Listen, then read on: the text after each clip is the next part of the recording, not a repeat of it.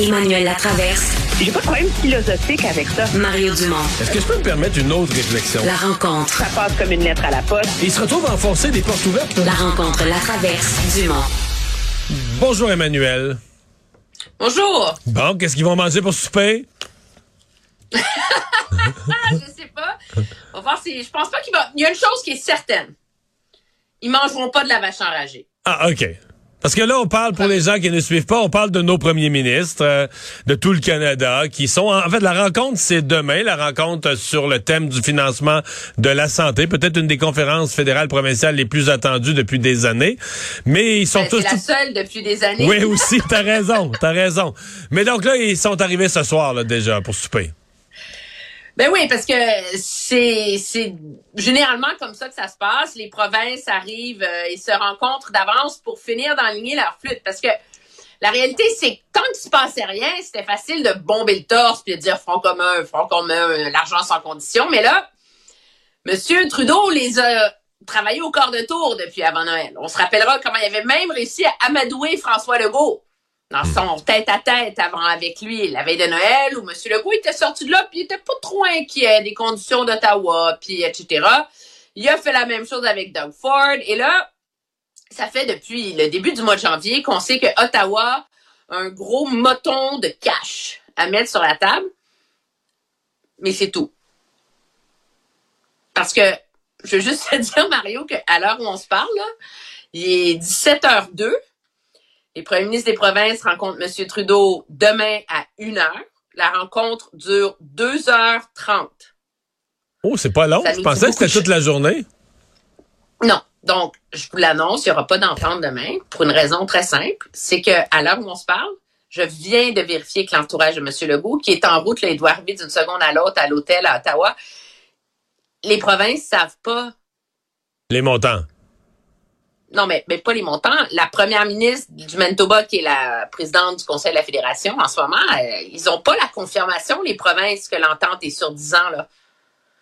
Donc, ça fait comme une semaine, dix jours que le gouvernement fédéral coule euh, des petites bribes là, dans le Globe and Mail à droite et à gauche.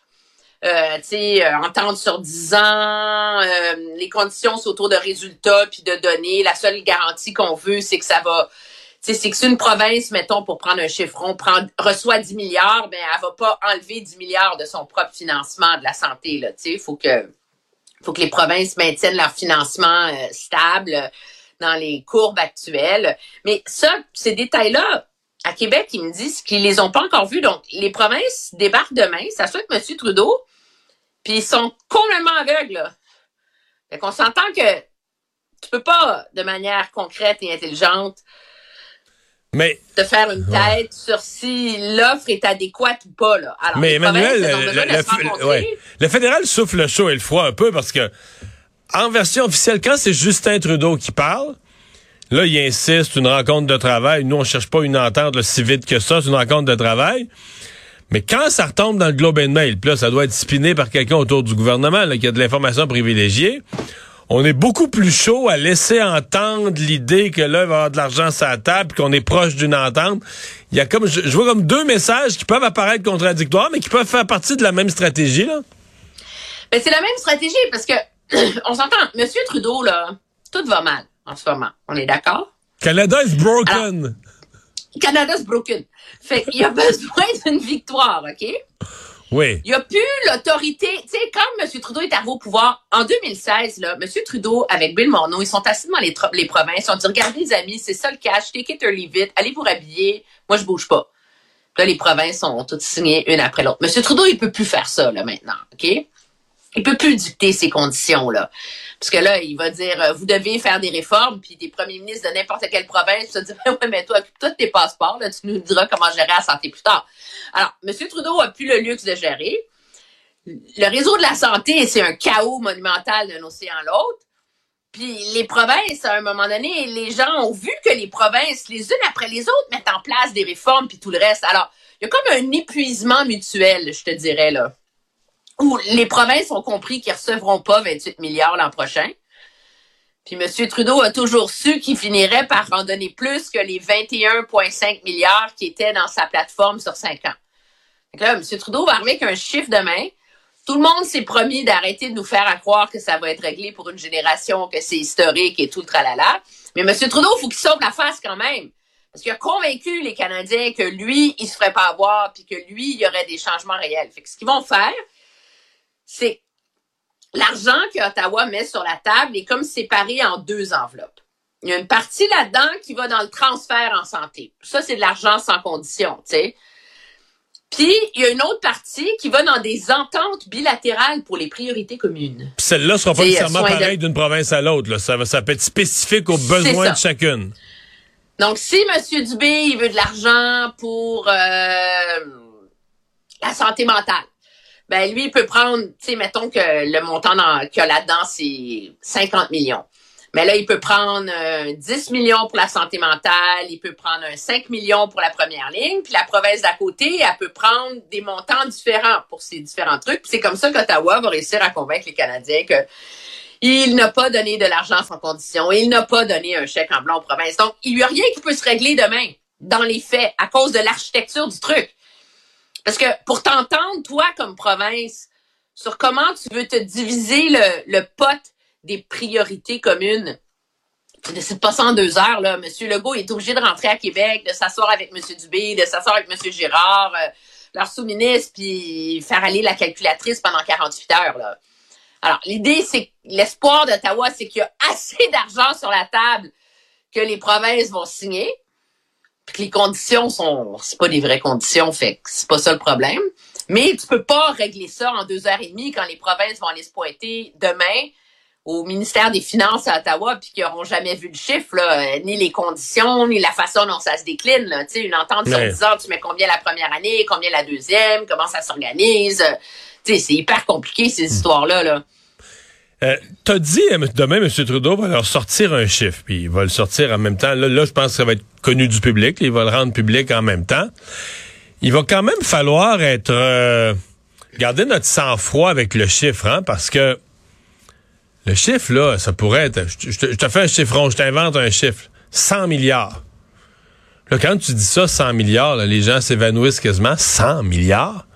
Mais tu sais, sur 10 ans, c'est OK, 100 milliards sur 10 ans, mais mettons, ça fait une moyenne. Je veux pas dire que ça va être étalé pareil chaque année, mais mettons, tu fais une moyenne 10 milliards par année, puis il y a 10 provinces. Que, mettons, une moyenne d'un milliard, mais les petites provinces, on comprend que les provinces, c'est pas toutes pareilles, là, mais je veux dire, un milliard, là, mettons, au Québec, là, le système de santé, mettons qu'on avait 2 milliards au Québec, le système de santé, c'est un budget de 50 milliards.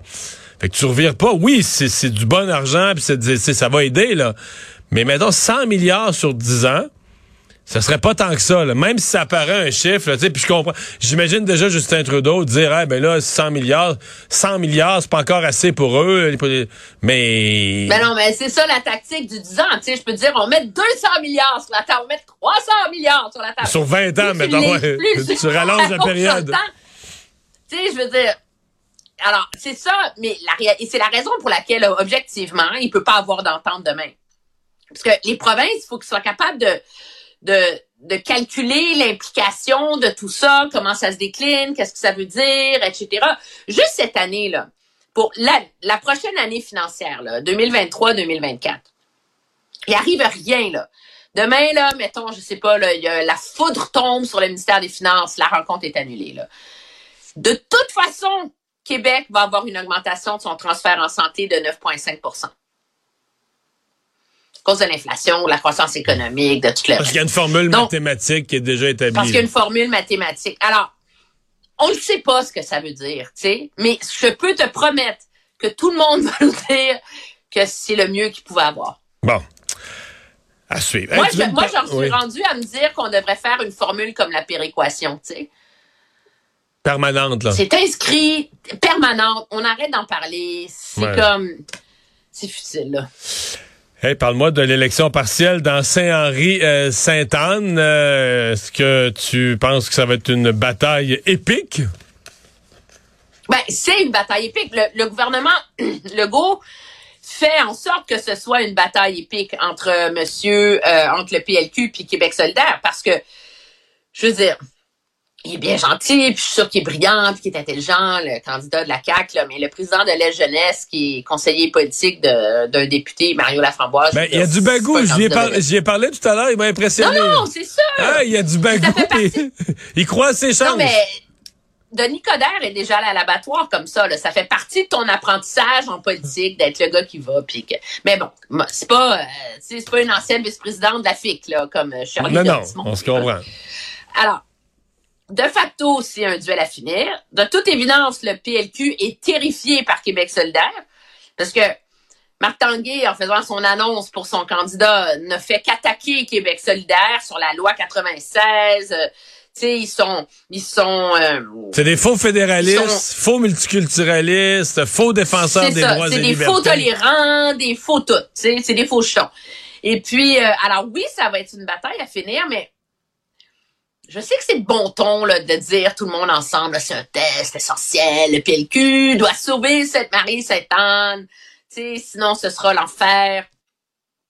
Je suis pas certaine. Ils viennent de manger la pire des gelées de leur histoire, là. Tu sais, ça peut-tu vraiment plus mal aller, là? Dans les faits, Non, pas non, mais bon, non, mais c'est- Ils, Ben, ils ont pas de chef, ils ont pas de vision. C'est sûr que s'ils perdent, là, ça scrape la fin de leur session parlementaire. On est tous d'accord avec ça, là. Mais c'est, ça va-tu vraiment être déterminant dans leur chance? Ben, de se c'est des petites choses. Non, non, non, puis ils ont pas de chef, comme tu dis.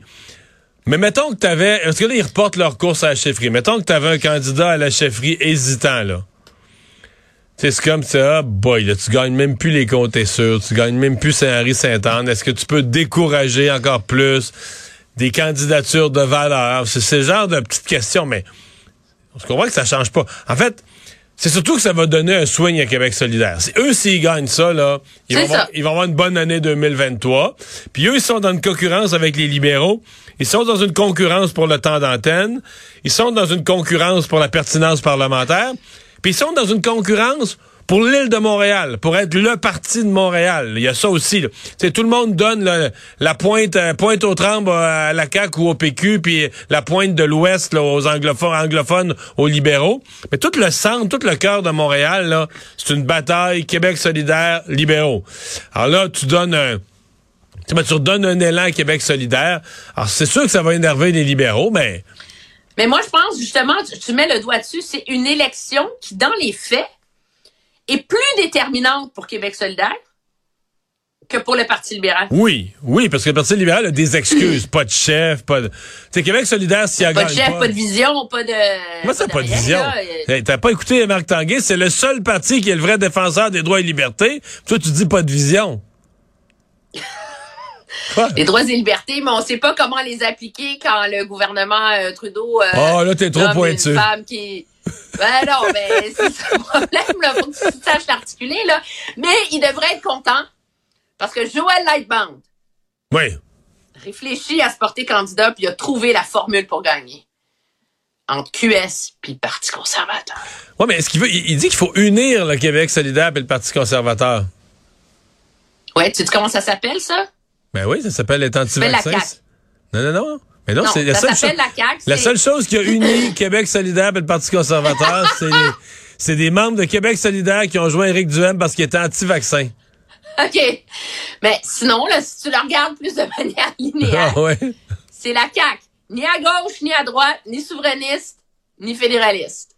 Mais euh, moi, j'aime bien M. Lightbound, l'individu, tout ça, mais on parle là, de l'émission Le Monde à l'envers avec Stéphane Bureau. Stéphane Bureau a semblé séduit là, par l'entrevue, puis tout ça.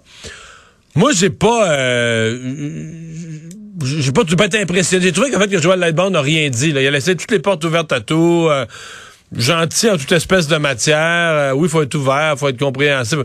Mais j'ai pas, pas entendu un programme de chef de parti, là. Ben, c'est son programme, là, c'est, euh, je sais, mélanger QS puis le Parti conservateur, là, Mario, s'entend, là, ça ne veut à strictement rien dire, là. On va, on va l'admettre, là, candidement.